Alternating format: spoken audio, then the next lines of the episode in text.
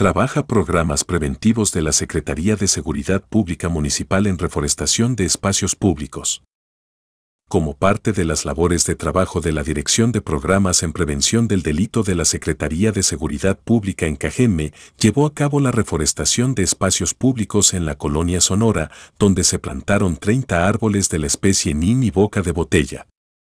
Dominga Bravo Peña, directora de programas preventivos de la Secretaría de Seguridad Pública, mencionó que, este tipo de acciones tienen como finalidad generar más cultura de la educación medioambiental y valores para la reconstrucción del tejido social en el municipio.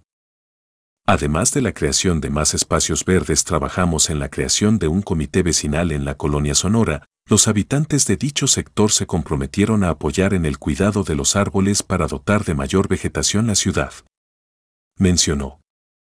Durante los trabajos de reforestación, oficiales del Grupo DARE se encargaron de fomentar a las niñas y niños sobre el cuidado del medio ambiente. Al término, Dominga Bravo Peña, directora de programas preventivos de la Policía Municipal, exhortó a la sociedad a replicar en sus colonias este tipo de acciones a favor del medio ambiente, pues sólo así se podrá tener un mayor impacto en la creación de espacios verdes y el mejoramiento de la imagen en el municipio.